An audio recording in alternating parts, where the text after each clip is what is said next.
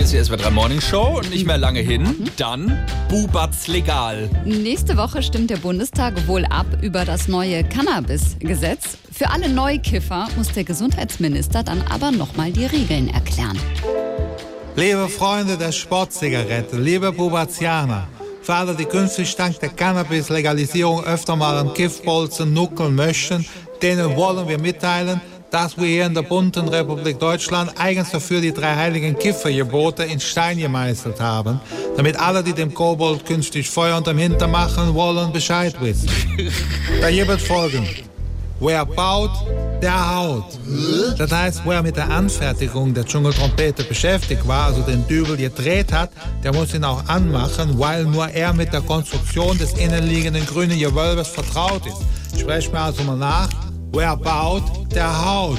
Und alle. Wer baut, der haut. Genau, so, zweites Gebot. Das da lautet, wer spendet, der beendet.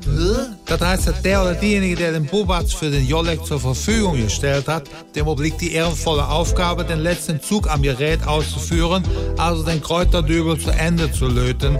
Eben, wer spendet, der beendet. Und alle? Wer spendet, der beendet. Und jetzt die dritte und letzte Regel. Nicht lange an der Tüte kleben, sondern ziehen und weitergeben.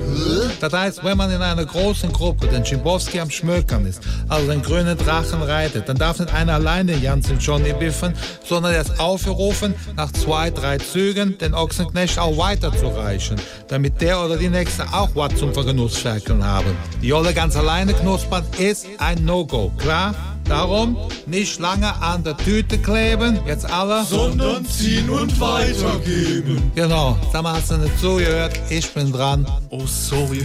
Klar, hier. Danke. Kleiner Zug von dir.